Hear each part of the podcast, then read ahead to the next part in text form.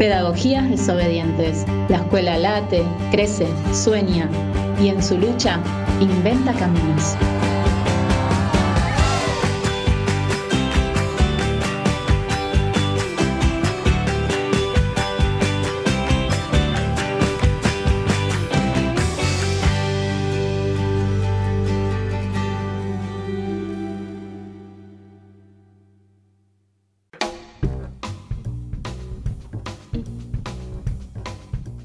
Buenas noches a todos y a todas.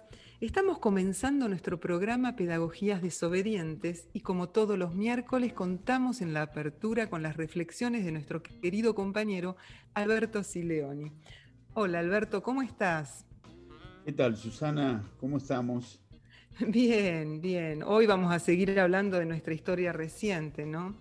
Que por supuesto hace la construcción de mm. nuestra identidad. Y en el marco, seguimos en el marco de la dictadura cívico-militar, está la guerra de Malvinas. ¿no? Eh, hoy vamos a entrevistar a Edgardo Esteban, eh, un compañero, un excombatiente y periodista, ¿no? que actualmente es el director del Museo de Malvinas. Un querido compañero que, que como pocos... Eh, nos cuenta un testigo vivo de, aquella guerra y con, con, una mirada crítica, creativa, artística. La verdad que, bueno, es un lujo que hoy dirija el Museo de Malvinas, ¿no? Sí, la este, verdad que sí. La verdad que venimos de, un par de semanas duras, ¿no? Este, y como vos decís, eh, Malvinas es, hay que leerlo en, clave de la dictadura. Evidentemente se entiende. Yo digo que es una trampa Malvinas, ¿no? Eh, hay muchas trampas en la historia, pero digo, es una trampa.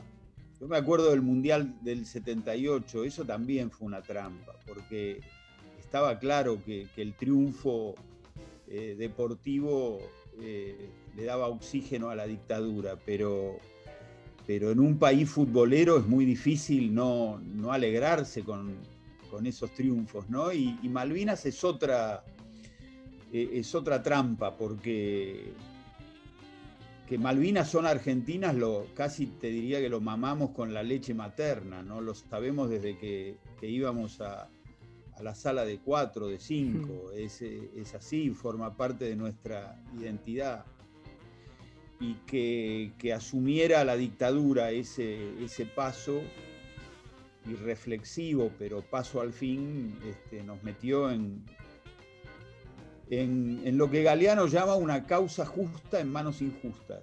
Mm. Eh, porque la verdad que es justo decir que Malvinas son argentinas y reivindicarlas, pero, pero quienes lo llevaron adelante no, no, tenían la estatura moral para, para hacerlo, ¿no?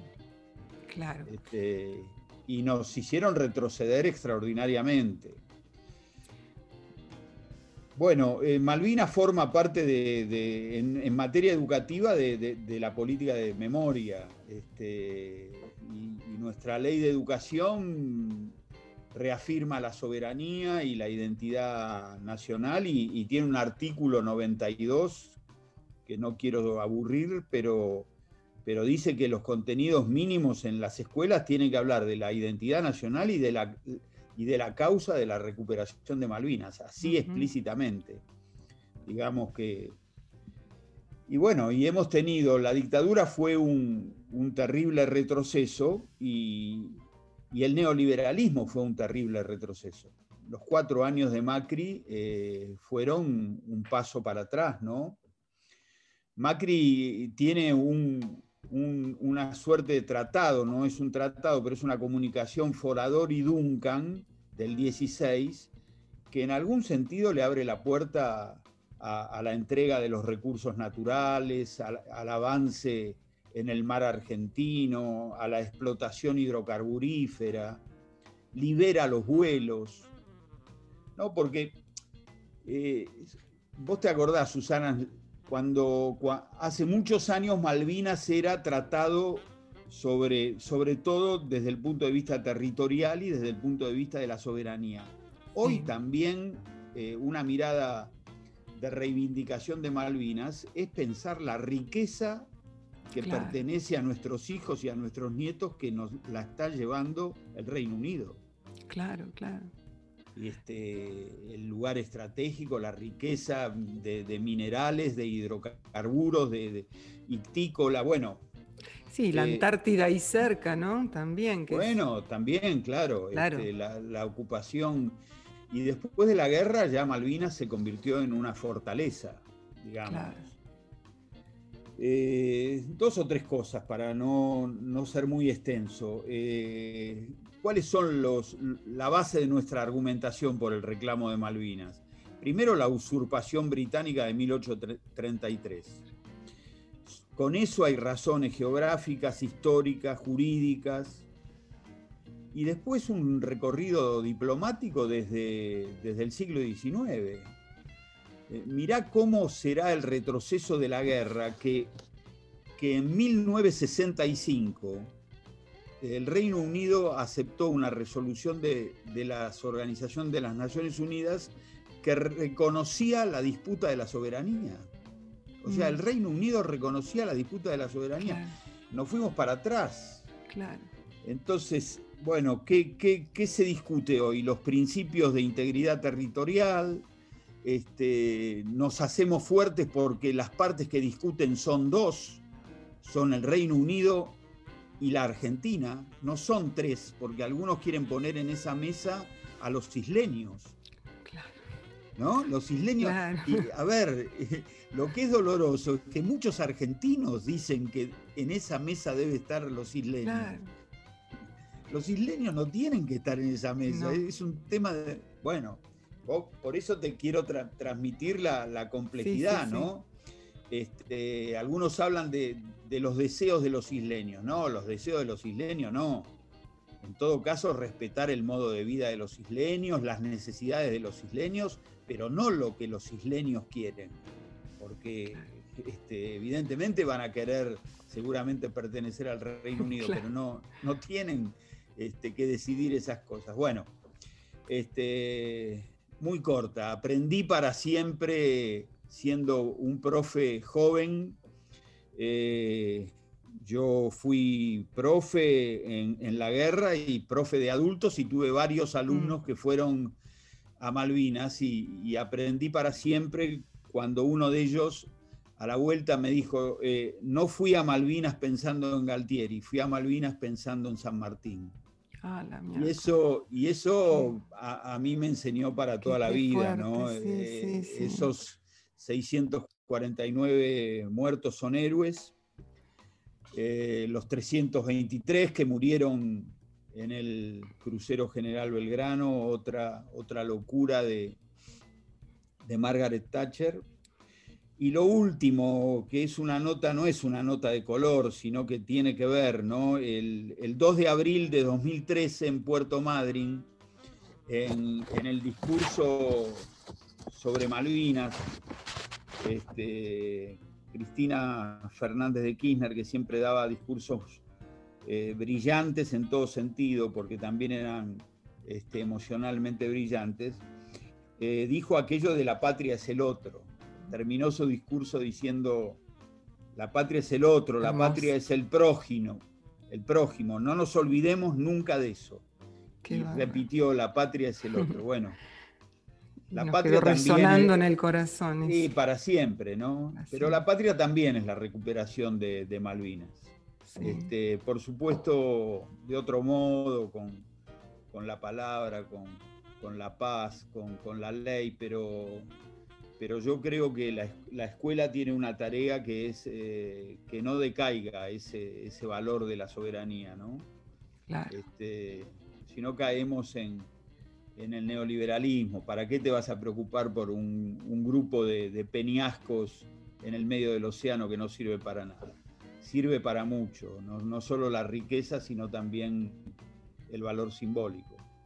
Bueno, de eso se trata este 2 de abril y de eso se trata este programa que lo tendrá a, varios héroes, ¿no? al soldado Cao, a Antenor Samaja, ¿no? Este, de las provincias del norte, bueno, muchos muertos de Chaco, de Corrientes, de Córdoba. Siempre los muertos lo pone la base social en estas cosas. Sí, y también los 400 eh, soldados que llegaron y se suicidaron, ¿no? Sí, bueno, ese es un número terrible, ¿no? Porque eso también, ¿no? Eh, ¿qué, pasó, ¿no? Con todos, con, los que volvieron, ¿no? Y en eso me, acordaba de un artículo de José Pablo Feynman, muy bueno, que yo ese lo usé mucho, que, que se llamaba La Guerra y la Gloria, hace bastantes años, él, dice que los muertos que dejó la guerra fueron víctimas, pero no del super ejército británico, ¿no? sino de una junta militar que los mandó a morir para poder mantenerse. ¿no? Él dice ahí que quisieron tapar con una guerra em, eh, limpia, entre comillas, la guerra sucia que llevaban adelante. ¿no? Porque además yo me acuerdo que cuando fue la guerra, pocos días antes había sido la gran marcha por Pam paz y trabajo, ¿te acordás? Sí, en la dictadura. Y que, bueno, ahí hubo una represión brutal, 3.000 detenidos. Bueno, a los pocos días aparece esto. Cuando toda la gente salió a pedir por pan, paz y trabajo, resulta que después, a los tres días, es la guerra y la gente se va a Plaza de Mayo también. es como una cosa muy paradojal, ¿no? Pero bueno, eh, el tema es ese, ¿no? Que digamos, como que está dentro de, esa, de, ese marco de, la dictadura absolutamente, ¿no? Y em, yo, yo, pensaba en la escuela, en el Isauro y en los pibes del Isauro y las pibas que, bueno, como que, em, que ellos viven la inmediatez y que siempre nos preguntamos cómo hacer para poder enseñarles la historia, ¿no? Cuando están viviendo en la inmediatez. Entonces, bueno, cuando un, año tratamos el tema de Malvinas, trajimos a un eh, excombatiente que se llama Carlos Ferrón, eh, a contarle para que les cuente directamente de qué se trataba, lo que él había vivido, ¿no? Eh, y, ahí me, llamó mucho la atención porque Ferrón tenía como armado, obviamente, como para contenerse toda la charla, ¿no? Como y de pronto los pibes lo interrumpían, pero para preguntarle eh, eh, cómo te abrigabas, qué comías, ¿no? Lo bajaban a la cotidianidad, a lo que ellos vivían, ¿no? Eh, porque nuestros pibes saben del frío, a la intemperie, del hambre, del abandono, y es ahí donde les pegó lo que él, o sea, entonces todo el tiempo lo, interrumpían para preguntar, le decían, ¿cómo te abrigabas? ¿Qué comías cuando no había nada? ¿Podías dormir con el peligro? Entonces, lo, realmente se aflojó y bueno, y, Ferrón se aflojó absolutamente, ¿no? Y ahí es como que se hermanaron. Entonces hay una parte muy emotiva que es cuando termina la charla, que nadie quería que se fuera y él tampoco se quería ir, ¿no? Pero bueno, eh, uno de los pibes le, canta una canción, que es la canción de Gustavo Cerati, Promesas, ¿no? Eh, y después hacen como una fila para abrazarlo. Pero cada uno se iba sacando algo. Por ejemplo, uno se sacó un pañuelo que tenía en el cuello y se lo dio. El otro se sacó un rosario. El o sea, le iban dando cosas. Bueno, la verdad que Ferrón se fue emocionadísimo. Todos quedamos. Pero ¿dónde fue que ellos encontraron eh, ahí la, empatía, ¿no? Con, esa, con, esa experiencia que habían pasado esos soldados ahí. Y a partir de ahí, bueno, claro, se interesaron y pudieron empezar a investigar bien qué pasaba con las islas, ¿no? Había una cierta historia de también de fragilidad, ¿no? Cuando le preguntaban eso, pero también de, de, fragilidad, de desvalimiento, pero pero también de, sobreponerse, ¿no? Como hacen ellos todos los días. Totalmente. Ahí estaba Ferrón, este, que por supuesto traía en sus espaldas todo, todo ese dolor, pero, pero también mucha esperanza. Y los pibes hacen eso todos los días, ¿no? Que, que los pibes estén en la escuela es un acto de ratificación de la vida, ¿no? Claramente. Totalmente. siempre le decimos que son los que, los que resisten realmente, ¿no? Porque son los que están ahí y vienen a estudiar y quieren seguir, bueno, igual que Ferrón, ¿no? Que pudo armar su familia, que tiene un futuro, que sí, totalmente. Interesante, interesante tu reflexión. Este, y quizá hay que, hay que mirarlo, Malvinas, y, y cerramos un, un par de programas de, cierto horror y, en el marco de la dictadura, pero quizá hay que pensar tanto la dictadura como Malvinas desde, desde la vida, desde la, desde la deseabilidad de la vida, ¿no? Y, no quedarse, entender el dolor y, atesorarlo, porque a, muchos y a muchas les has pegado muy cerca, pero sobreponerse, ese es un poco el, también lo que nos pedirían, ¿no? Los héroes de Malvinas y los compañeros muertos y desaparecidos por la dictadura. Exacto. Bueno, estamos, por lo menos somos coherentes, Susana. La verdad que 21 programas coherentes. sí, totalmente. en eso no nos traicionamos. No, no, no, no. Bueno, nos vemos entonces el próximo miércoles. Alberto, un abrazo grande. Chao, chao. Escuchemos No bombardeen Buenos Aires por Charlie García.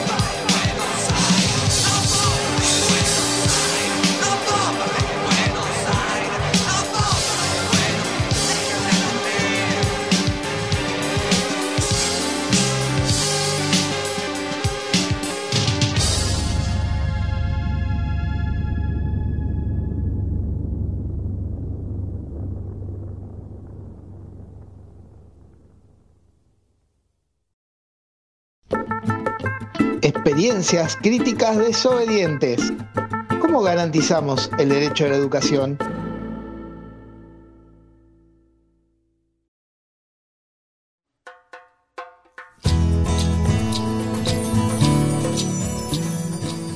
Bueno, hoy entrevistamos a Edgardo Esteban, director del Museo Malvinas, que funciona en la ex ESMA a partir del 2020. No había cumplido 20 años cuando participó como soldado conscripto en la Guerra de Malvinas. Volvió como prisionero de guerra en el buque Canberra, incansable militante por los derechos humanos. Encontró en el periodismo un medio para denunciar las atrocidades ocurridas en las islas. Trabajó como periodista en distintos medios, se desempeñó como corresponsal en la Argentina del canal Telesur. Escritor y guionista, autor del libro Iluminados por el Fuego, donde narra su experiencia en la guerra y fue llevada al cine por Tristan Bauer. Estudió periodismo en el Círculo de Prensa, fue secretario general y vicepresidente de la Asociación de Corresponsales Extranjeros en la República Argentina. En el 2012 fue distinguido con el premio Azucena Villaflor por su militancia y compromiso a favor de los derechos humanos. Recibió esta distinción de manos de Cristina Fernández. A nosotras, desde Pedagogías Desobedientes, nos gusta presentarlo como un maestro, un compañero, un militante por la verdad, la memoria y la justicia. Hola Edgardo, bienvenido a nuestro programa y gracias por estar acá hoy con nosotros. Mira, nos gustaría que nos cuentes cómo era tu vida antes de Malvinas, cuáles eran tus sueños. Sabes que uno de los detalles que me recibí de periodista, me hice la carrera de periodismo en el círculo de la prensa en la calle Rodríguez Peña 80, no sé si se ubican. Rodríguez Peña 80, y estaba, eh, sí, había un El Instituto Patria. Ah, claro, el Instituto Patria, esa es la dirección, claro. Sí, que era con, y conocí las oficinas de Cristina, era una de las, de las aulas. Así que claro, arriba. arriba. Y después estaba una de las aulas. Así que, mirá vos, bueno, mirá qué vuelta, estamos de vuelta. cuando, en el 83, cuando volví de Malvinas ahí, así que fue como mi, mi refugio, un, contexto complejo, así que, claro. el lugar y esa radio que están ustedes ahora, lo recuerdo con mucho cariño y bueno, y ahora también siento que es un lugar de compromiso y de lucha como, como fue aquellos días de mucha ilusión, ¿no? Después de la guerra. Y mis días, mira, mis días antes de, Malvinas, eh, por estos días está saliendo un libro, y yo como que lo tenía guardado, que, que tardó 50 años en construirse, que se llama Tres golpes en la ventana, que fue la historia del asesinato de mi padre. Mi padre era dirigente peronista. Morón, eh, Naedo, y por las internas políticas lo vinieron a, increpar previo a lo que fue la llegada de Perón, es decir, había mucha, mucha expectativa, mucha ilusión, mucha ebullición, porque Perón estaba próximo a venir, había la posibilidad de elecciones en el gobierno de Agustín Lanusse, y eso generó fuertes disputas en las internas políticas que le terminaron disparando. Un sábado a la noche en mi casa, los dos máximos referentes de Morón, con una bala que se llama Bam Bam, que son esas balas recortadas que te destruyen, es, decir, que es como un ventilador que se te mete en el cuerpo y te destruye los órganos. Y, y, tenía ahí mis dos hermanos que estaban de 7 y 4 años viendo todo lo que estaba pasando. Eh, mi mamá embarazada de, seis meses que después pierde ese embarazo viendo esa tragedia y, fue un tiempo complejo porque fue como rearmar la familia, mi mamá tuvo que salir a trabajar, yo conté un poco todo en un, libro que, que, tiene mucha ternura, mucho amor, mucho de, de, todo lo que uno se vive porque justamente uno está, está contando y está viviendo toda esa experiencia.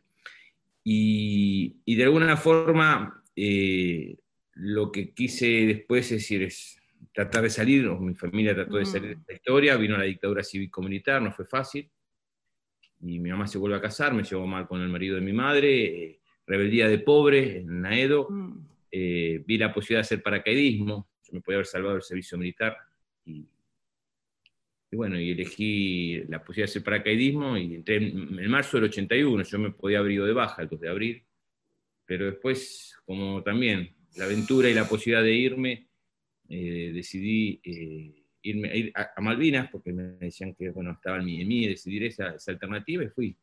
como autógrafo. Yo manejaba la tabla de Howell, era, hacía logaritmos, entonces, Ah.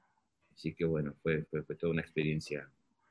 Escúchame, lo de tu papá fue en el 72, me dijiste, era Lanús, el, a la dictadura Mayo del de- 72. Mayo del 72. Tu papá era un obrero de. ¿Qué era? Eh, un- Era de albañil, era, Sí. era, trabajaba, después ya estaba poniendo una inmobiliaria, estaba, era constructor, y, y nada, y era el referente del, del barrio, era, estaba con Raúl Matera en ese momento, Ah, porque mi papá llegó a Buenos Aires en el, en el 74, cuando- en el 54, Ah. cuando, cuando Perón ya prácticamente estaba próximo al exilio y a, y a- y a todo lo que fue la, la- el, el- exilio, ¿no? Esto es, es esa esperanza que estaba llegando a cumplirse el Mm, sueño del sí, líder y de esa Argentina que ellos soñaban claro, con, con esa transformación y que él no la pudo ver. Pero bueno, claro, fue, toda la resistencia peronista. ¿no? fue la interna, la, la- la- la derecha del peronismo, que después Juan Carlos Rousselot eh, le puso nombre a la calle principal que une San Justo con Morón en el año 96. Volvemos a tener Ujú.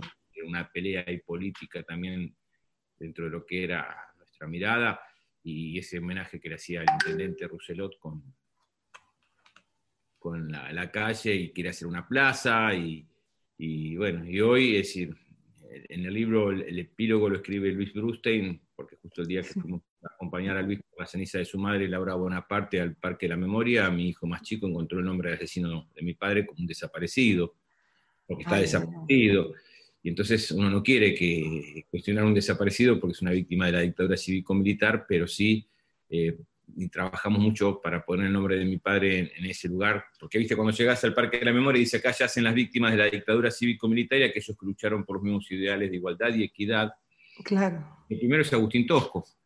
Claro. Entonces, pero como la causa y en ese momento la manipulación de la justicia hacía pelea en riña, eh, esa, eh, eh, esa causa dicen que no fue una víctima de, la lucha, porque si hay muchas víctimas de la, previo a lo que fue la dictadura, que también están los nombres ahí, bueno, Tosco entre ellos, eh, que, que son los referentes, y yo creo que en algún momento de la vida mi papá tendría que estar ahí, ¿no? Como, un homenaje a su lucha, porque Claro, estoy de acuerdo. Sí, sí.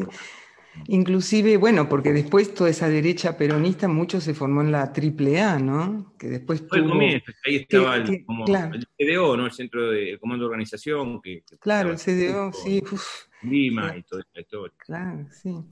Bueno, y mm, para vos, ¿qué significado tienen las Malvinas en el presente? Para mí es parte de lo que dijo Alberto Fernández cuando asumió, pero también lo marcó mucho eh, el expresidente Néstor Kirchner y Cristina. Es decir, Malvinas no puede ser una cuestión de un gobierno, tiene que ser una cuestión de Estado. Creo que hay tres temas que son fundamentales, el género, el ambiente sustentable y Malvinas como parte que tiene que ser superadora a cualquier discusión política y tenemos que trabajar de forma conjunta. Y en esa transversalidad creo que Malvinas es lo que más nos une a los argentinos, con la bandera, es decir, no hay muchas, muchos temas que nos unen, más allá de las miradas, porque de la extrema izquierda a, los sectores más recalcitrantes de la derecha reivindican a Malvinas como propio, como una lucha, como una causa.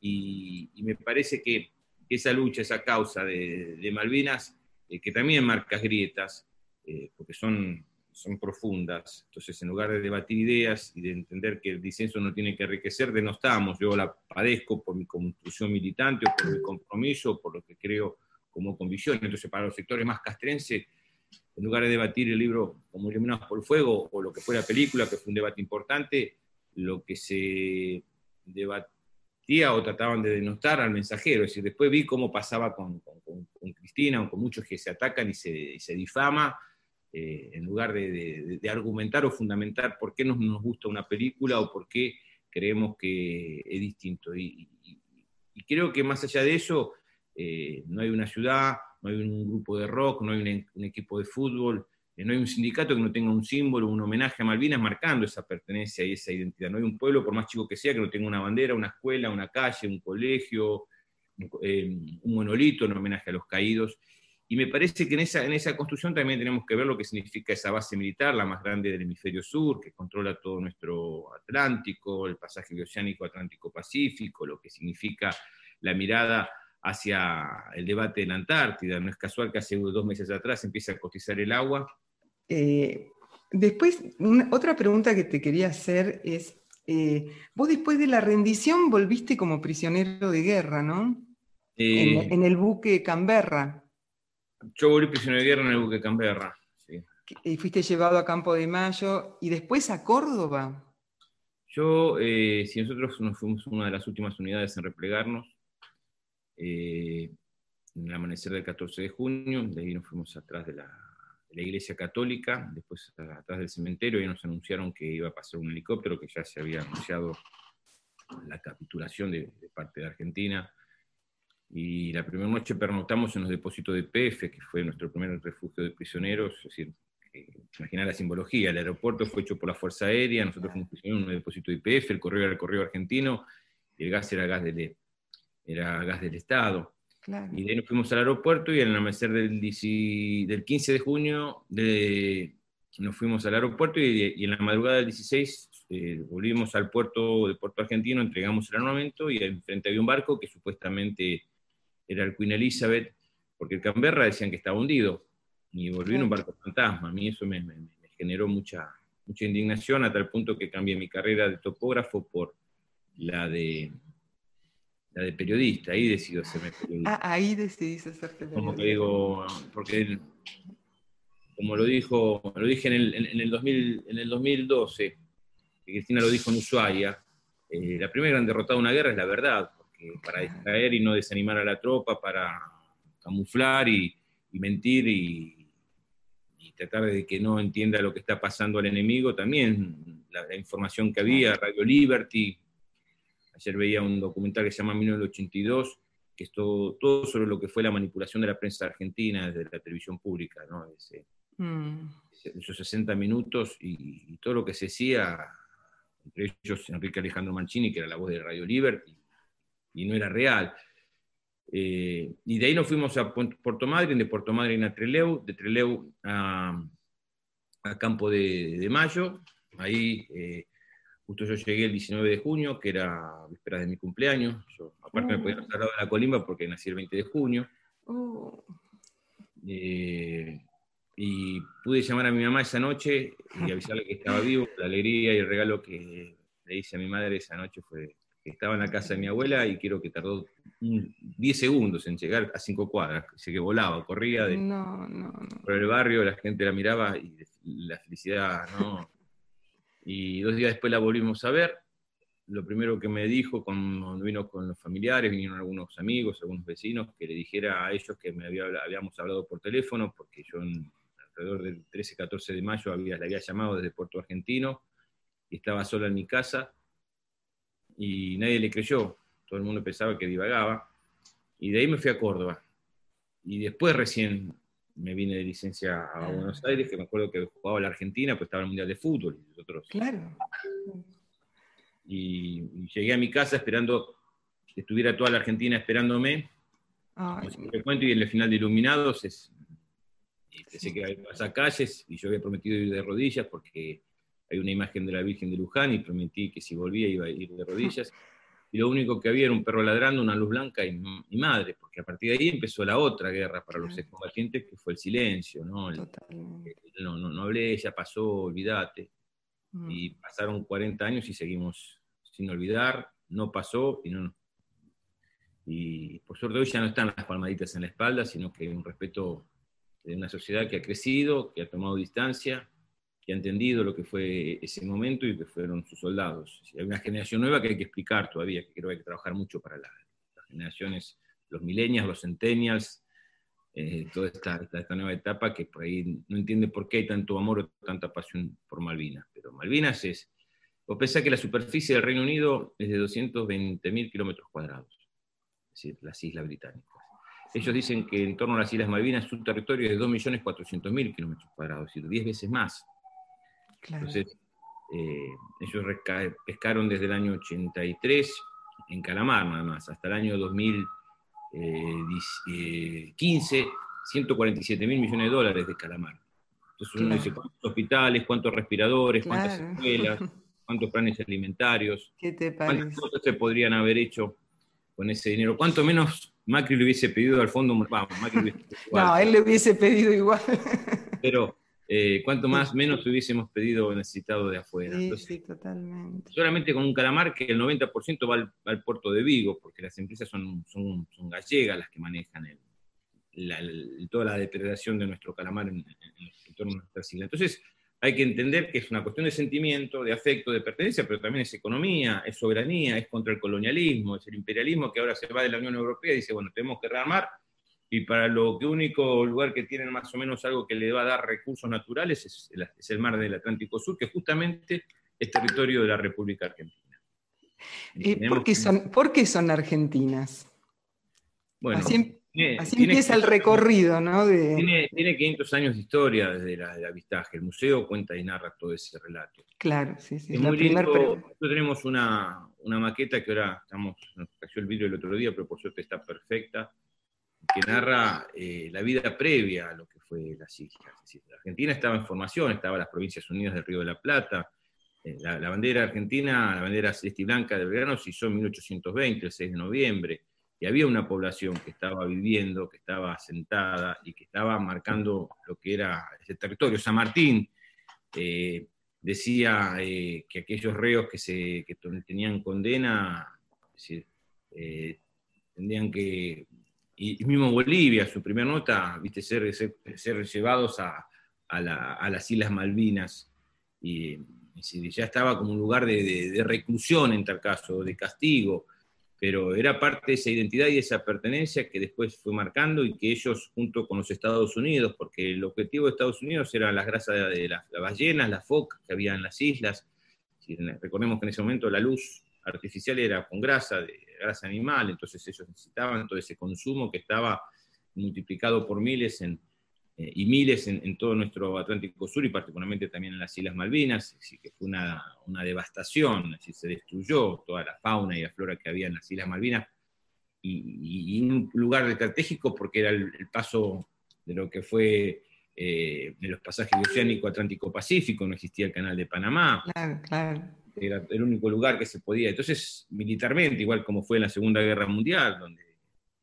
eh, los propios alemanes y los propios, la propia alianza, Estados Unidos y, el Reino Unido, tenían objetivo ese porque también era el control del continente blanco. Entonces, Malvinas es, ideal porque tenés, tenés, todo el sur de África, tenés el Índico, tenés, tenés un control marítimo y ellos, si tú te parás arriba del continente blanco, al otro lado está Nueva Zelanda y está Australia, que también pertenecen y son integrantes de la corona. Entonces, hay un control territorial que para ellos es parte de, como para Dinamarca, Groenlandia, o, y lo que significan esas reservas, creo que la discusión dentro de 20 años, cuando siga la discusión del Pacto Antártico, va a generar mucha tensión, mucha, mucha dificultad. ¿no?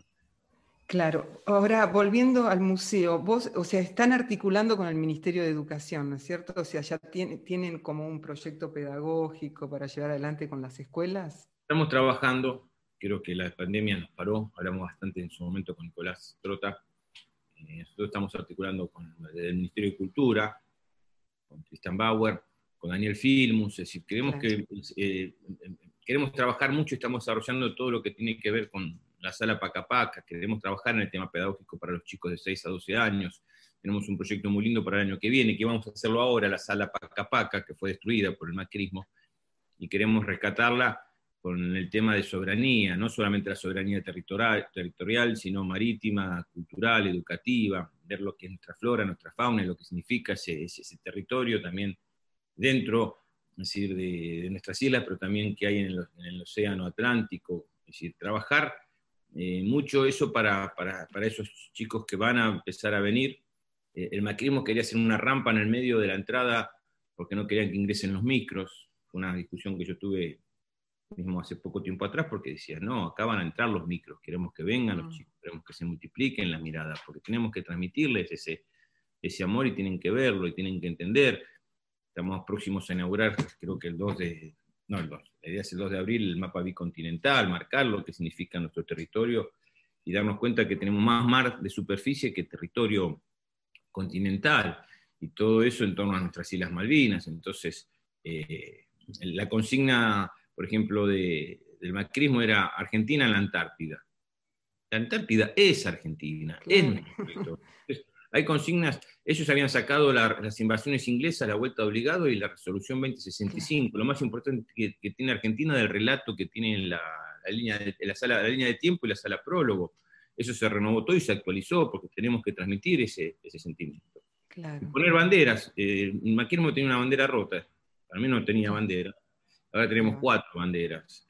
Entonces, eh, porque la bandera tiene que flamear con orgullo, y más, uno de los más grandes de, Argentina, y que cuando uno ingresa a Buenos Aires tiene que ver esa bandera con, mucho amor, que es parte de nuestra identidad, en ese faro que dice soberanía, democracia y, verdad, y es patria también, ¿no es cierto? Que tenemos que tener y rescatar esa palabra que en algún momento los, los, sectores de derecho castrenses querían que eran de ellos y tenemos que apropiarnos desde lo que significa esta lucha militante, de lo que es este sentimiento y que ellos, vos escuchás ahora a Macri vos decís, no puede ser, ¿viste? Cómo justifica la destrucción que tuvo del país y el, endeudamiento. ¿Qué es soberanía? ¿Qué es, decir, para la industria argentina? ¿Qué es generar trabajo? ¿Qué es eh, el hecho de desarrollar si a las islas no le interesó? No debate ni habla. De Malvinas nunca habló y cuando dijo, dijo que eran islas que le generaban mucho gasto al país, que para qué las iban a, a recuperar y de alguna forma le dio prioridad a las relaciones carnales con el Reino Unido que con,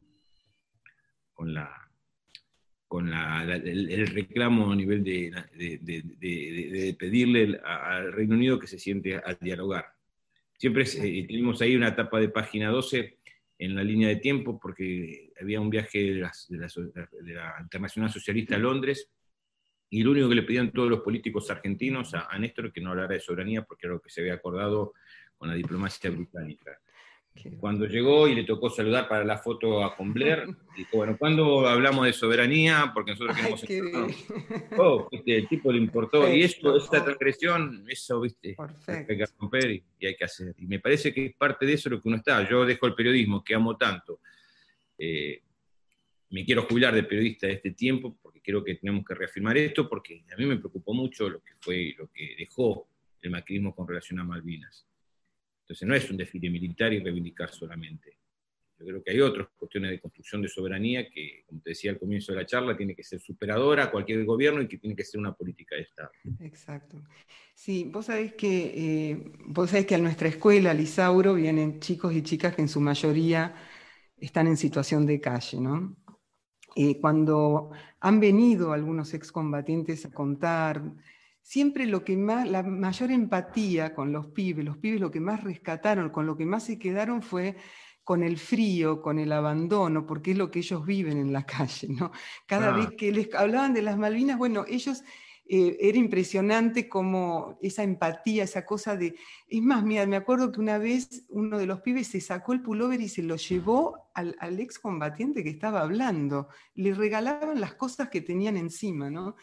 Eh, entonces, bueno, eso para nosotros fue muy conmovedor porque ellos se engancharon con esa parte del frío, del viento, del abandono que ellos mismos sienten a la noche en la calle. ¿no? Pero bueno, ¿a vos cómo te gustaría que se hable de esta guerra? Eh, y es cierto eso, y mucho se negó porque nosotros nos pidieron silencio, no hablar, no contar, y parece que, la guerra tiene una segunda parte, que era parte del heroísmo, que a mí me parece que hay que recatar, porque tenemos nuestros héroes enterrados en Malvinas y hay gente que tuvo mucho valor, pero el relato tiene que ser algo completo, no una parte parcial solamente lo que le conviene a un sector o, de una guerra que a veces algunos interpretan que se ganó y, hubo errores que hay que hacer una autocrítica también de por qué y en ese contexto. Pero que uno no deja de estar orgulloso de haber estado y no deja de estar orgulloso de esta reivindicación. Y yo creo que hay que transmitirle a los, a los jóvenes y más en el año que viene eh, esta cuestión de unidad, mostrar al mundo que estamos luchando por la soberanía de nuestras Islas Malvinas, pero en paz, eh, en paz, no creo, no quisiera volver a una guerra.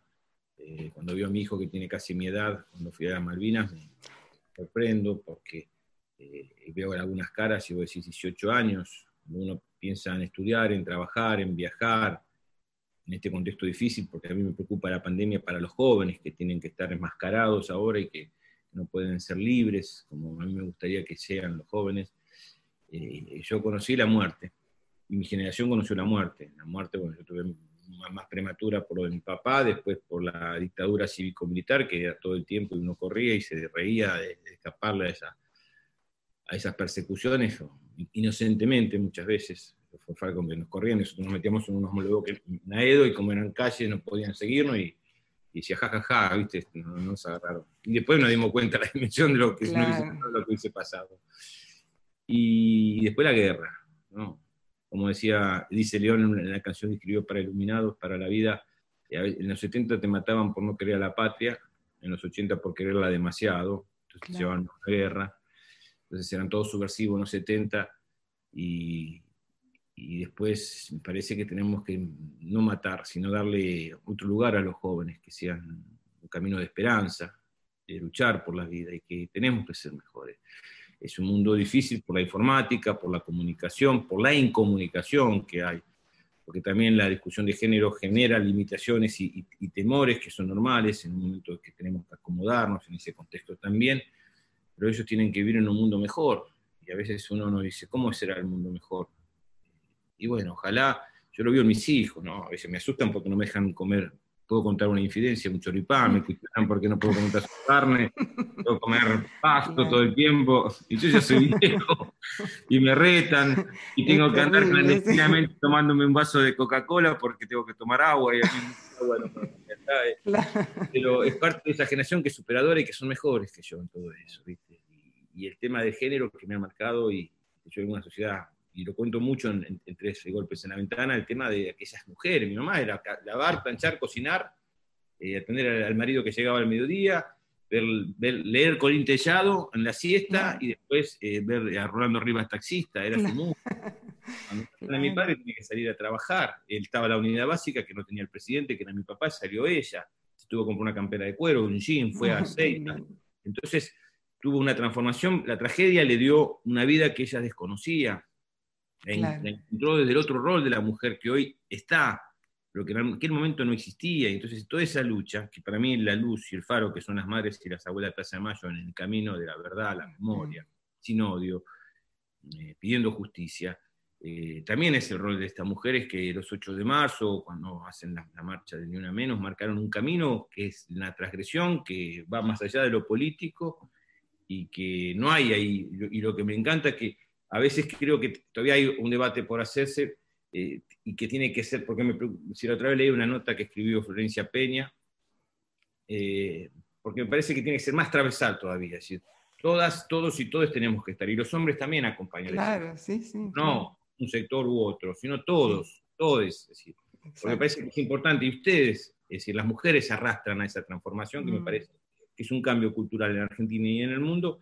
que es la la alternativa a la esperanza que yo creo que le tenemos que dar a los jóvenes. Si ese es el camino, es lo que vale y, es el, y, creo que lo podemos lograr. Pero tiene que ser ese una de las alternativas o uno de los ejemplos a seguir, ¿no? a construir, de construcción de alternativa de un mundo de esperanza y apostando por la vida. Bueno, muchas gracias, Edgardo. ¿Y cuándo se, ¿Cuándo se presenta tu libro? Estoy esperando que pase, yo creo que para mayo porque ah. quería hacer un poco, primero que no lo quiero hacer en ninguna institución eh, pública, porque como soy funcionario del Estado argentino, no corresponde. Quiero hacer en alguna librería, ah, no le quiero pedir favores a ningún ministro, a nadie, sino simplemente hacerlo como corresponde. Y, quiero ver, quiero ver un poco de cara hacia amigos, me gustaría que esté mi amigo Lógico cantando, que fue... Ay, qué lindo. Me, me, alentó mucho a la peli, al libro, fue el primero que me dijo que Iluminados tenía que hacerse una película. Y me insistió para que escribiera este libro y ya dice que está componiendo la música del libro. bueno, qué bueno. Bueno, muchísimas gracias. ¿eh? muchísimas gracias. Te mandamos un abrazo enorme. ¿eh? Gracias a ustedes. Y ahora la canción que León Gieco hizo para la película Iluminados por el Fuego.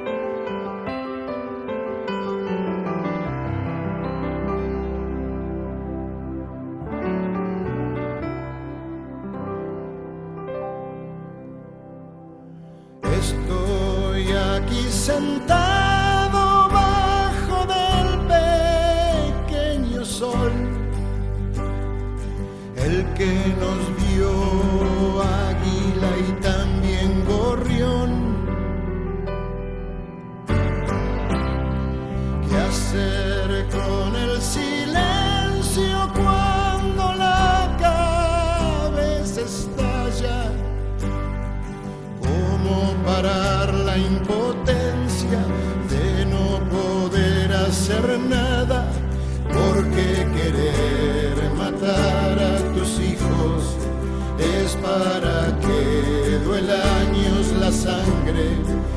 Ayer por no querer a la patria y ahora por quererla demasiado.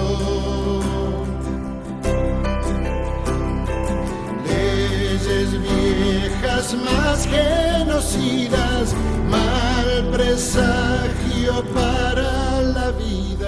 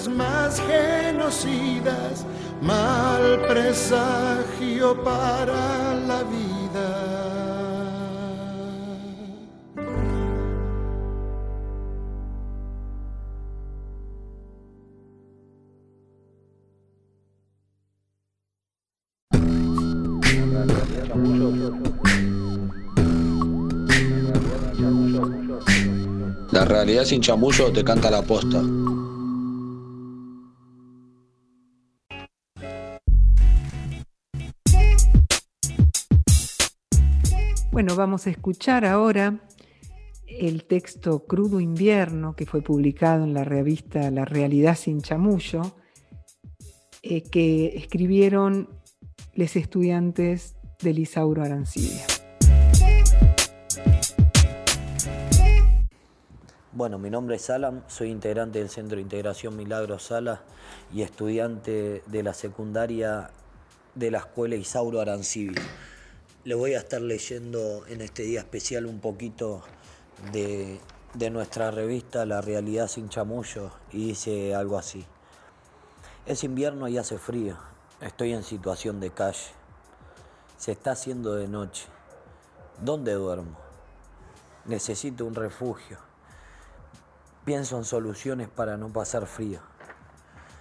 Pido una campera o una manta. Me siento desamparado, abandonado. Estoy mal. Me siento solo y no tengo a nadie. Pienso en ir a lo de un familiar, pero ahí bardié y no puedo volver. Puedo dormir en un parador pero a veces te tratan como el orto. O me puedo contagiar ladilla, sarna, salir lastimado o robado. Pienso en llamar al 108, como me recomienda la policía y el cura, pero nunca vienen y te marean. De última duermo en un cajero, busco uno, busco uno abierto, pero la gorra corta mambo, te echa. Voy a la estación de tren, pero el oficial me echa también. Me dijeron que atrás donde están los trenes viejos se puede dormir. Voy con miedo porque nunca fui y hay mucha inseguridad. La ranchada que duerme ahí no me conoce y me echa. Voy a la guardia del Ramos Mejía, me siento y hago que espero que me atienda. Me levanto insoportable, incómodo y duermo mal. Empieza el día.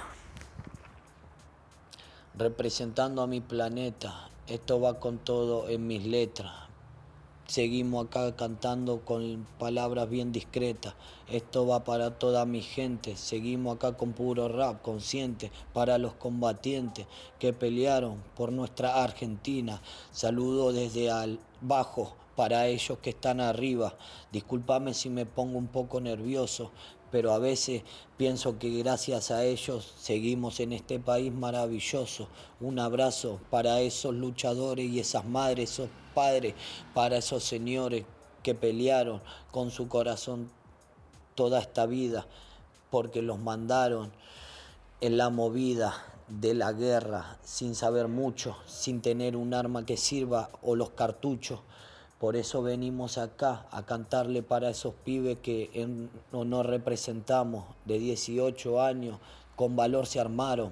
Disculpame, pero yo soy bien directo, esto es cultura urbana y aunque no rime perfecto, yo tengo sangre argentina y tengo sabiduría, por eso quiero letra a los luchadores y guerreros de Malvinas.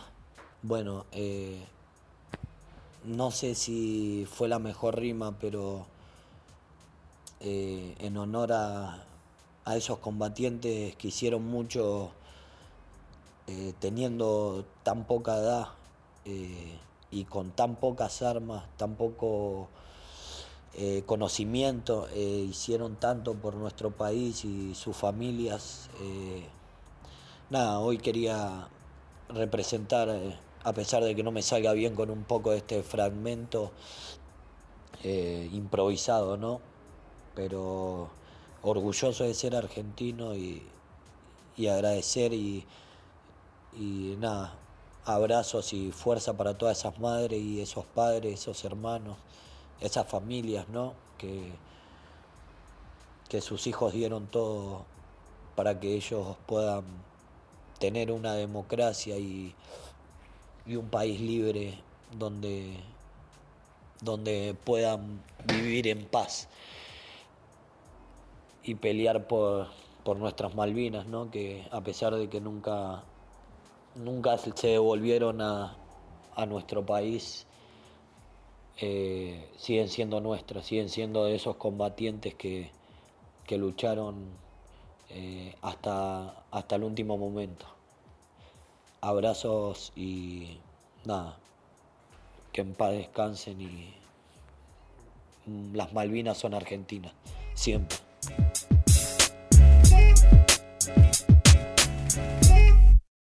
Puede más la indiferencia de tu gente que la bala más voraz del enemigo.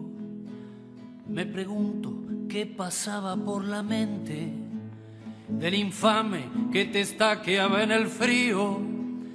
Te sacaron de lo hondo de la selva o de algún potrero ingenuo y olvidado.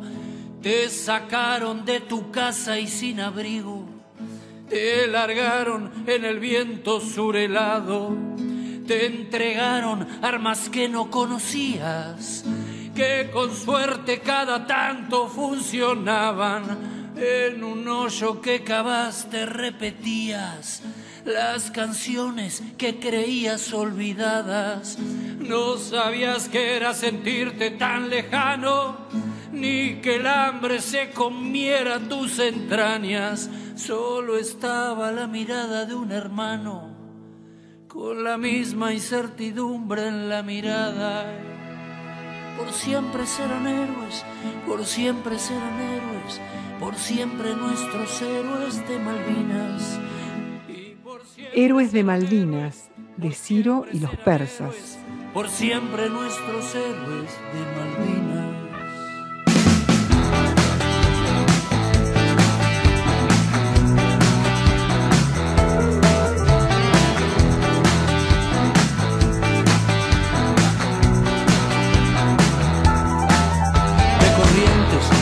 Aires y del Chaco, desde Córdoba, Mendoza, de La Pampa desde todas las provincias argentinas. Los llevaron para hacer una patriada. Y coraje fue lo que ellos demostraron. Frente a uno, dos, tres, cuatro enemigos. Los ingleses que venían preparados. Frío, hambre y a los jefes argentinos. La basura indefinible de esa escoria que soñó con perpetuarse en la rosada debería haber sido inmediatamente por sus padres de la gran plaza de Mayo fusilada. Por siempre serán héroes, por siempre serán héroes, por siempre nuestros héroes de Malvinas.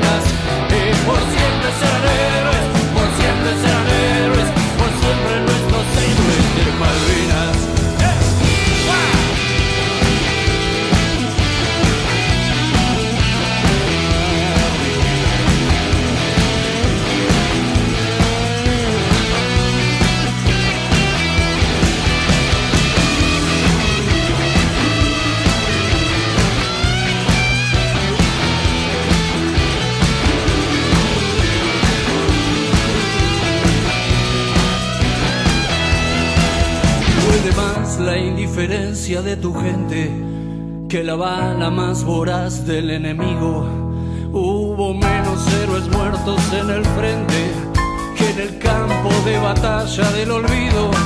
Y allá quedarán eternos centinelas sin relevo esperando que algún día, sin que corra sangre, vuelva la celeste y blanca a flamear sobre esas tierras argentinas. Por siempre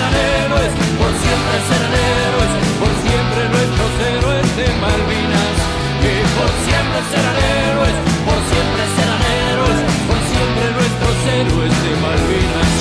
Que por siempre serán héroes, por siempre serán héroes. Que por siempre serán héroes, por siempre serán héroes.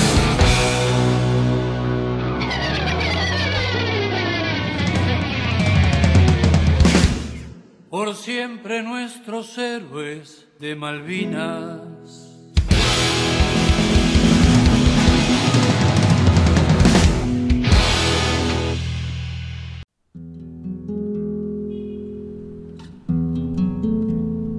Hay huellas que no coinciden con su pie. Hay huellas que se anticipan a su pie. Hay huellas que fabrican su pie. Hay huellas que son más pie que el pie. Fragmento de tercera poesía vertical de Roberto Juarros.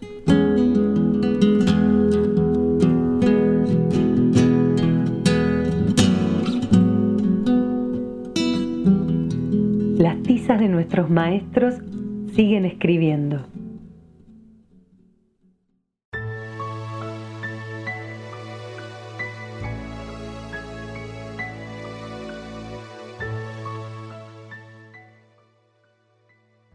Y como cada semana llega a este espacio de memoria un maestro o maestra que los odiadores quisieron callar. Hoy recogemos el legado de Julio Cao, combatiente de Malvinas, en la voz de su mamá, Delmira Anclever de Cao, y su compañero César Horacio González Trejo, y Miguel Trinidad, a quien les agradecemos sus testimonios. Julio siempre quiso ser docente. El padre quería que fuera médico, pero él en tercer grado, cuando era chiquitito, ya había hecho una cartita que yo la tengo, porque yo soy de muy guardar las cosas, que dice enseñar, enseñar a los alumnos, ser maestro, qué lindo enseñar. Julio Rubén Cao, tercero B, es de no creer.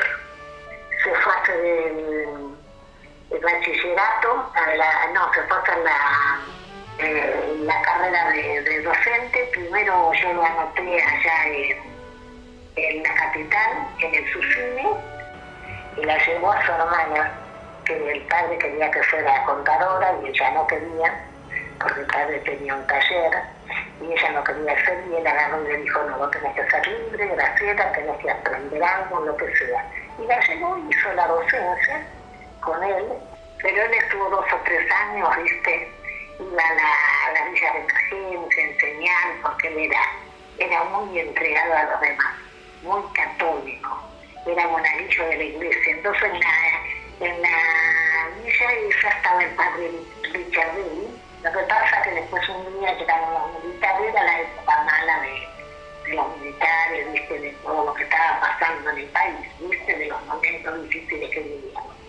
Entonces le pidieron el documento delante de todos los chicos y él muy firme, porque te digo, tenía un carácter muy especial, le contestó, yo acá estoy para enseñar a los alumnos bueno, después de ahí era con el padre Richard Levy y realmente le dijo, anda, estudio.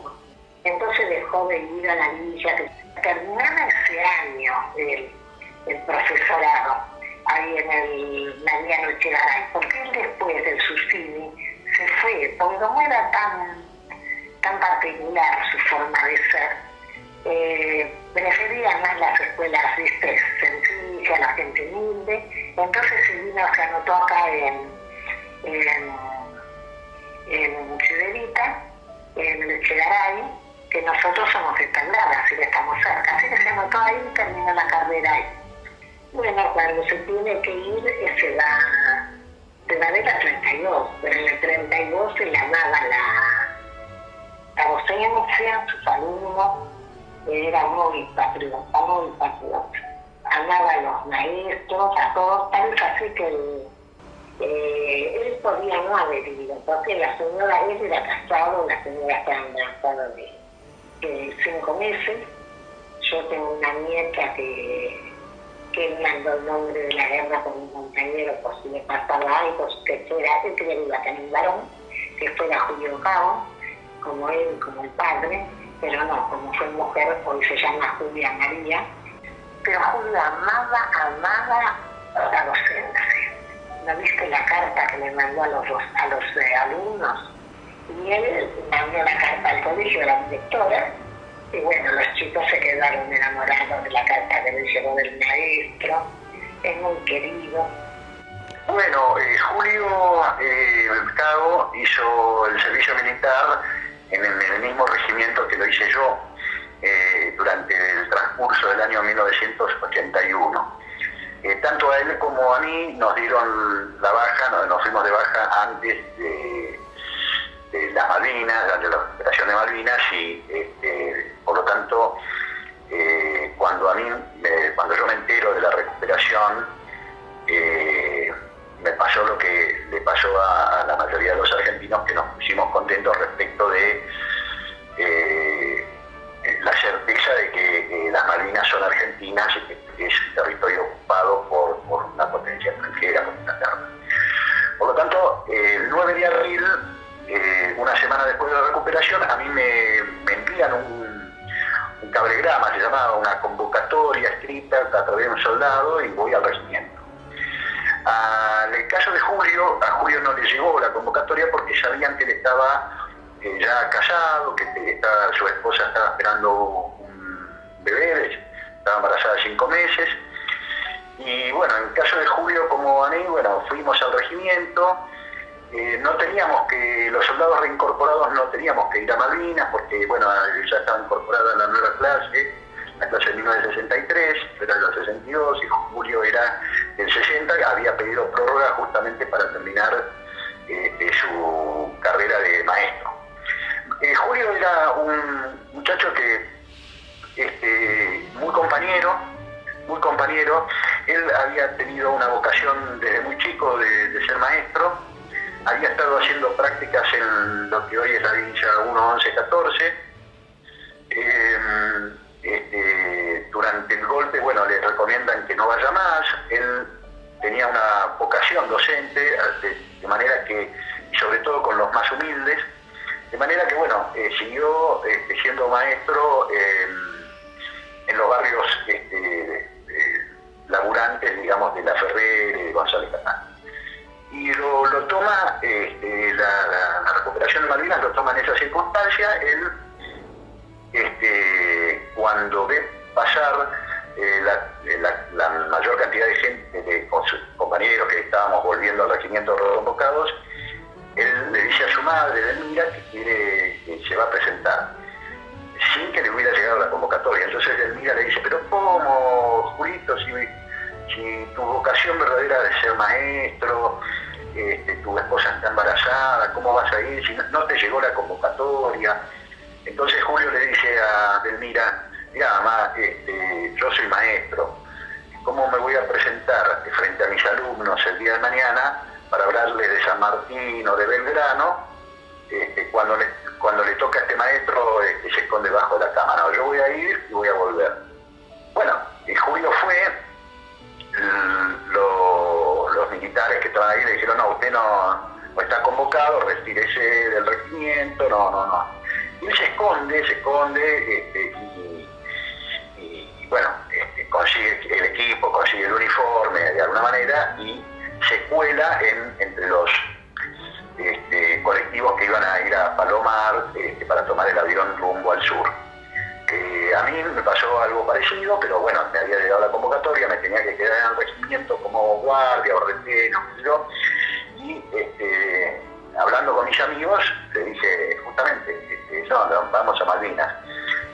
No había equipo, no había rol de combate, no había nada, entonces insistí y pude conseguir equipo y me fui a Malvinas no con mi rol de combate habitual que había sido el año anterior, sino como auxiliar de enfermería. Bueno, eh, Julio eh, tiene una historia eh, muy este, tremenda porque le escribe una carta a sus alumnos desde Malvinas donde este, él recupera esa relación que siempre amaba, que era la relación este, de una educación donde uno pone el cuerpo, no solamente las palabras, donde uno pone el ejemplo. Y, bueno, es muy conocida la carta que él le manda a todos a sus alumnos de tercero B y a, sus compañeros docentes. Por eso Julio es este, el maestro soldado eh, que da eh, de alguna manera el ejemplo no solo con su palabra, sino con, su acción.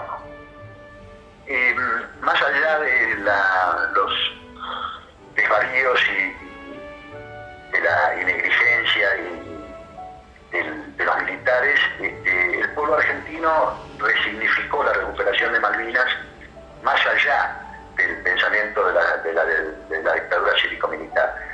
En esto siempre pongo el ejemplo de la plaza del 10 de abril, cuando Galtieri sale al balcón, hay dos momentos, ¿no? Uno que dice, si quieren venir, que vengan, les presentaremos batalla, la gente aprueba pero cuando él dice yo como presidente de los argentinos, el pueblo que está en la plaza le responde salí borracho del balcón que está en la plaza de Perón, o le muestran cartelitos que dicen las Malvinas son de los trabajadores, no de los torturadores, o las madres de Plaza de Mayo ponen las Malvinas son argentinas, los desaparecidos también, así esa plaza es una plaza absolutamente lúcida, consciente, multitudinaria, como los mejores tiempos de la Plaza de Mayo, donde la gente discierne muy bien que lo que estaba apoyando era la recuperación de Malvinas y el enfrentamiento contra el colonialismo, pero no estaba apoyando a la dictadura. Eso creo que está, tiene que quedar claro, porque después de los hechos hubo manipulaciones, entonces eso me parece que es importante,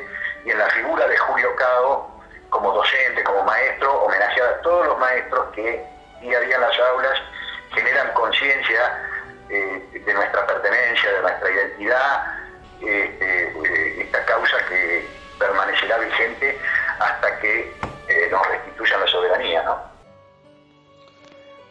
Mi nombre es Miguel Ángel Trinidad. Pertenezco a la clase 1962. Soy ex soldado combatiente en Malvinas. Y junto con Julio Cao pertenecí al Regimiento de Infantería Mecanizado 3 General Belgrano, en ese entonces con asiento en cuarteles de paz en la tablada. Y fuimos compañeros de grupo en instrucción militar y fuimos compañeros en la compañía comando y fuimos amigos durante el servicio militar en la etapa que él cumplió dentro del ejército y que salió en la primera baja dada su condición de, de soldado que estaba eh, casado. Creo que para describir a Julio, primero es importante contextualizar la situación país nuestra en ese entonces como jóvenes.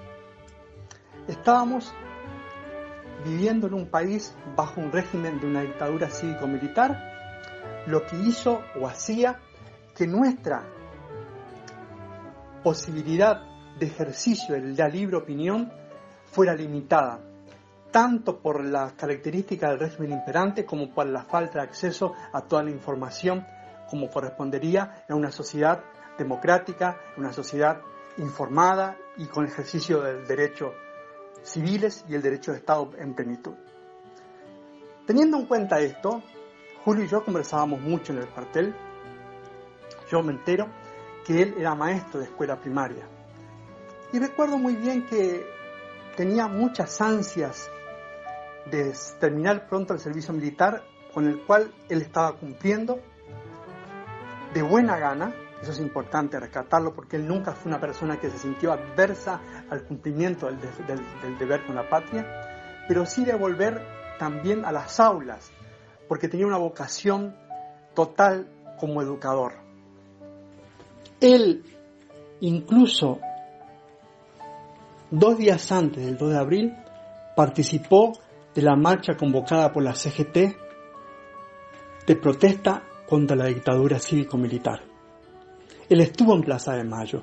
Esto lo menciono porque es importante rescatar que era un ciudadano consciente de la situación que vivía la Argentina y por consiguiente también era un luchador por los derechos de los trabajadores, como trabajador de la educación que era. Todos estos temas siempre lo habíamos discutido entre nosotros, a pesar de estar dentro del servicio militar, a pesar del clima que generalmente era no propicio para poder expresar opiniones políticas. Pero nosotros sí conversábamos mucho sobre estos temas. Ya en Malvinas, como decía anteriormente, no nos tocó estar en el mismo sector juntos, pero sí perteneciendo a la misma unidad, de vez en cuando nos cruzábamos. Y él siempre ratificaba en cada conversación sus ansias por saber de sus alumnos, por supuesto sus ansias de ver a su familia, pero también ratificaba su satisfacción de, estar en el lugar que le correspondía y que nos puso la historia. Yo creo que vivir una vida digna, ser coherentes con nuestras ideas, con nuestra conducta, nuestras miradas sobre Malvinas, es la mejor manera de homenajear a Julio Cao, igual que el resto de los compañeros que yacen en Malvinas. Es continuar con la convicción plena de que las Malvinas no solamente son argentinas, sino que la República Argentina tiene un símbolo de unidad. Es el espacio, la unión del espacio de la nación compartida, la causa y la cuestión Malvinas.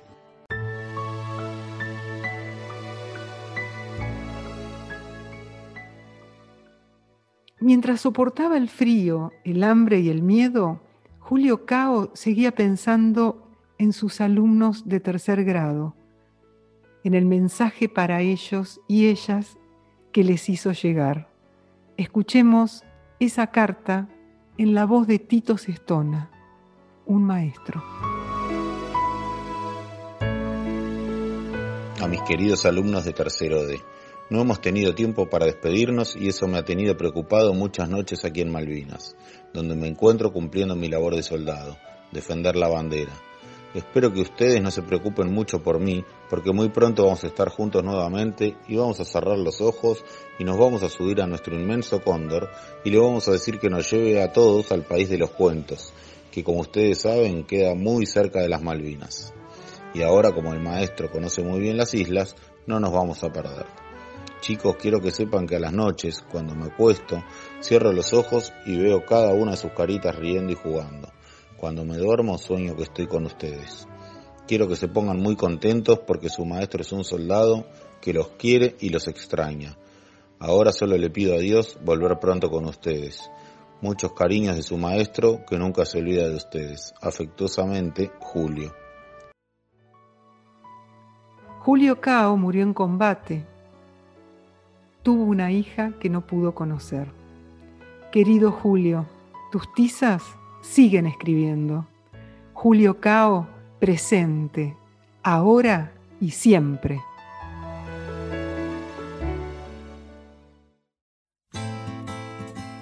Escuchemos La Marcha de la Bronca por Miguel Cantilo e invitades.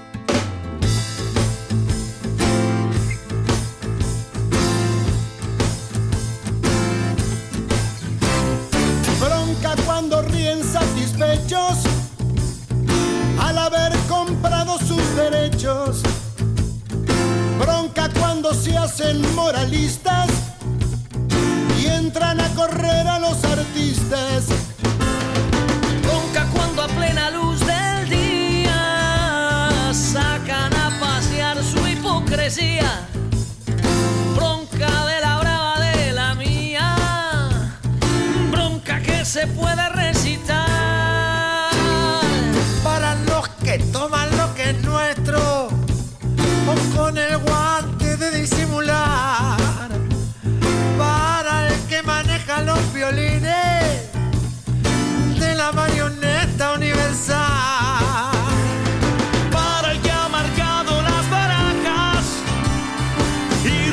Siempre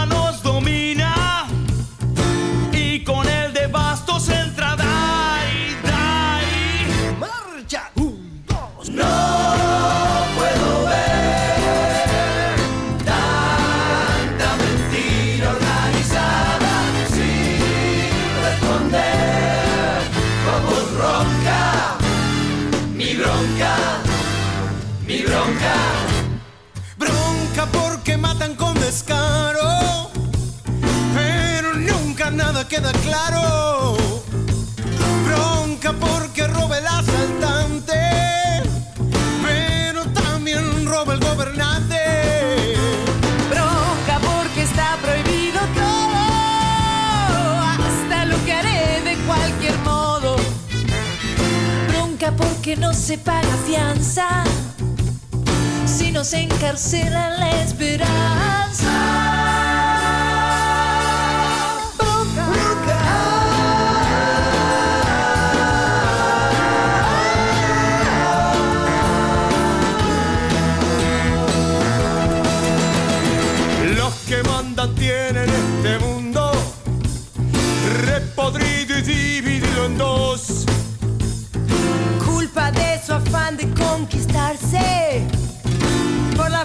Por la explotación.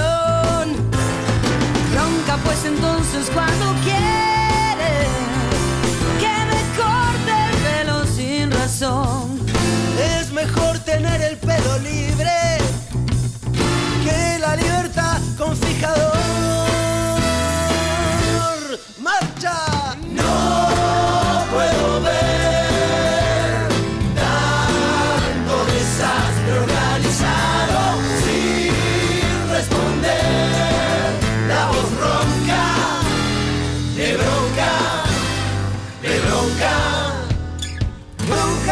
fusiles y sin bombas Bronca con los dos dedos en B.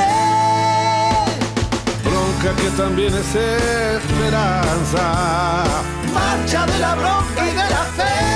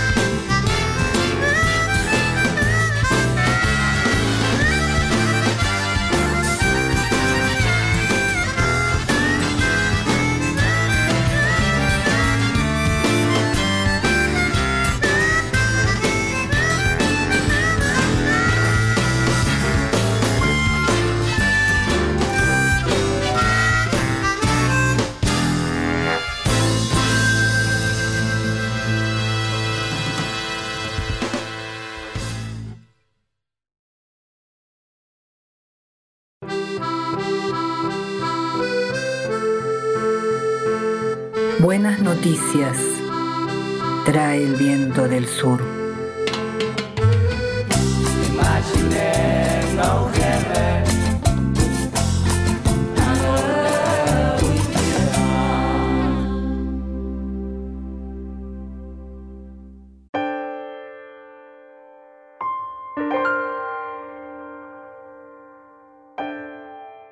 La vida para él era sencilla y tranquila, como la de la mayoría de los jóvenes que crecen pastando ovejas y trabajando la tierra. Antenor Sajama no tenía vocación de héroe. Nacido en Huichaira, un pueblo pequeño con plaza y escuela. Le gustaba el fútbol, era de boca, tenía novia y desde los 16, para ayudar a sus padres, cada vez que había contrato era cañero en el ingenio Ledesma. Tocaba el erque, el sicus, la caja. Cuentan que le gustaba carnavalear. Nada hacía prever su final. Un gobierno de dictadores y asesinos que tomaba las decisiones en Buenos Aires necesitaba un golpe de efecto. La industria nacional hecha añicos, una economía fuera de control y el peor genocidio del que se tenga memoria marcaba la decadencia. Apelaron al nacionalismo. Si quieren venir, que vengan. Les presentaremos batalla. Desembarcaron en las Islas Malvinas. Intervino el Papa. Una primera ministra con pulso de acero firmó la orden de enviar una de las flotas armadas más poderosas de la Tierra hasta el fin del mundo. Y esa sucesión de carambolas de alto vuelo le costó la vida al joven Antenor. Antenor Sajama tenía 18 años. Murió en el buque General Belgrano. Sus restos nunca volvieron a la quebrada, pero en el cementerio del pueblo de Huichaira hay una tumba sin cuerpo que lo recuerda. Mi nombre es Armando Sajama. Este, soy el hermano menor de Antenor Sajama. Él era clase 63 y yo soy la 67. Y bueno, se hemos criado juntos aquí en Huichaira con mi padre, mi madre, siempre a cultivar, dormir juntos y siempre sabíamos pasar los dos juntos. Hasta que él se ha ido, hasta que se ha ido a la guerra, hasta que se ha ido a hacer el servicio. Compartir de lo que estaba, lo que él ha nacido aquí, lo que yo he nacido aquí también, vamos a compartir los dos juntos, hasta que él se ha ido. Siempre sabemos cultivar, arar, sembrar, criar los animales. Bueno, pasó mucha historia con él. Jugar a la pelota, salimos a la escuela juntos, la escuela del Río Ucheira, La Rioja creo que se llama. Bueno, él terminó séptimo grado aquí y se fue a la marina. Se fue Y bueno, el día que quería irse, mi padre le echó una despedida, le echó un buen asado, buena fiesta. Bueno, después el que estaba ahí en el crucero ya, ya él decía que bastante. Da gracias. Mira, hermano, yo cuando vuelva te voy a escribir una carta. Ahora ya estoy en el crucero Belgrano. Ojalá que yo vuelva. Reza mucho, pedí mucho a la Virgen, pedí mucho que vuelva. Bueno. Eh, mi nombre es Eduardo Escobar, yo soy el secretario de Cultura del municipio y bueno, hablar de, desde aquí, desde Tilcara, es hablar desde la música de los Icuris durante todos estos días, porque justamente es la Semana Santa aquí en Tilcara, ¿no? Y hablar de, de la música de Sicuris es hablar también de Antenor Sajama. Antenor Sajama es un, uno de los nuestros eh, forma parte o formó parte del paisaje eh, quebradeño, nació en Huichaira cuando era un pastor de, de, cabras, de ovejas. Este, le toca también ese llamado para ir a, a, las Malvinas, ¿no? Y bueno, desde ahí este ya este, un poco que todos conocemos la historia, ¿no? Cómo, cómo pasó y, y qué es lo que realmente sucedió con este pastor, con este humilde pastor de Huichaira, ubicado a 7 kilómetros nada más su comunidad de aquí de, de, de Tilcara, ¿no? Así que hoy, por suerte, y, y- eso un poco nos enorgullece saber que somos un pueblo que, que tenemos memoria también, cada vez se reivindica más su figura y, reivindicar su figura significa que cada 2 de abril también se le rinde un homenaje aquí en Juella este, y a ese homenaje concurre la banda de Sicuris que lleva su nombre y donde está esta banda está integrada justamente por familiares, por gente de la misma comunidad. Así que a mí me parece que desde acá, desde Tilcara, es agradecer a ustedes, al programa, de que puedan este, acordarse de estos seres anónimos, ¿no? De que, realmente han, han- han- nunca imaginaron que un día podían salir de su comunidad y, y tener que viajar tanto y, y conocer otras latitudes que por ahí ni no forman parte de su contexto ni de, ni de su vida, ¿no? Y bueno, así que aquí estamos nosotros, estamos los que formamos parte de este contexto maravilloso que es la quebrada de Humahuaca y estamos justamente para esto, para reivindicar su figura, para agradecer también a todos aquellos que lo hacen, ¿no? Así que mil gracias y vuelvo a decir, hablar de Antenor Sajama es hablar de, de esas comunidades olvidadas, comunidades originarias, que este, donde hoy todavía muchos olvidados, muchos jóvenes siguen pastando sus cabras, sus ovejas y siguen este, eh, sembrando eh, y venerando a esta Pachamama maravillosa que tenemos aquí en Jujuy, en la quebrada de Mahuac. Así que un abrazo grande y, y el agradecimiento profundo en nombre de, de la comunidad para que para cada uno de ustedes por este homenaje que, que están realizando desde un programa este maravilloso y con un contenido y con un compromiso social, con un compromiso con los últimos, con los olvidados. Un abrazo grande. Fui a nacer donde no hay nada. Escuchemos ahora Niño Soldado de Escape. Mi tierra se llama miseria. Y no conozco la palabra libertad.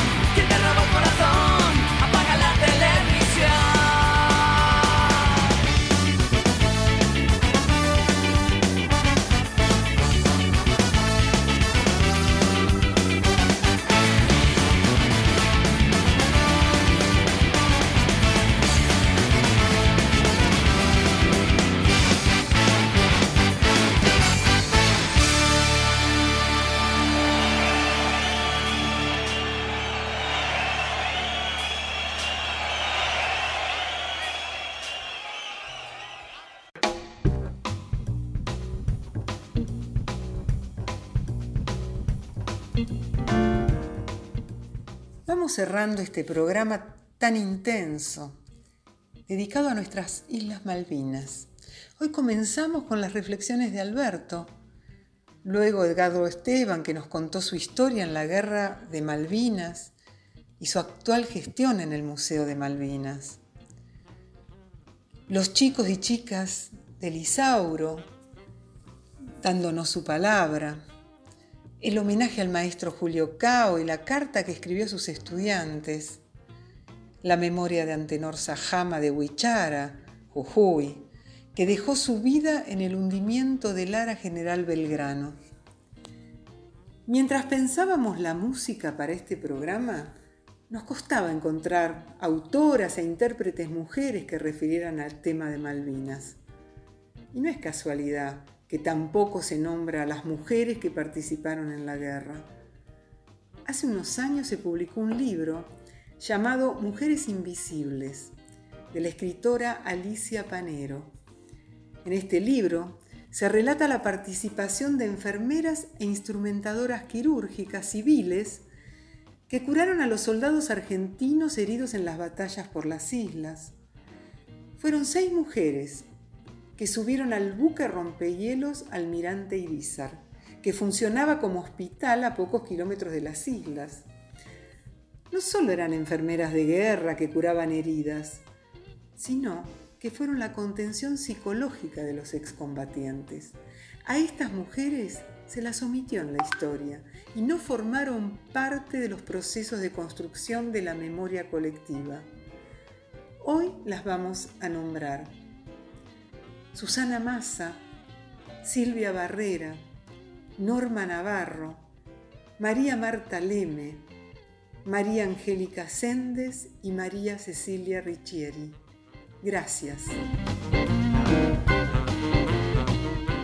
Ahora nos vamos hasta el próximo miércoles y agradecemos a todo el equipo de la Radio Vientos del Sur que hacen que este programa pueda existir.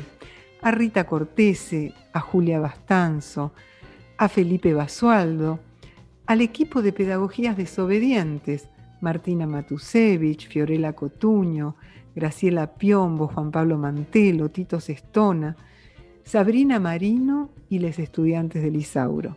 Si se quieren comunicar con nosotros pueden hacerlo a Instagram Pedagogías Desobedientes Radio o al mail Pedagogías Desobedientes Radio Gmail. Hasta el próximo miércoles entonces.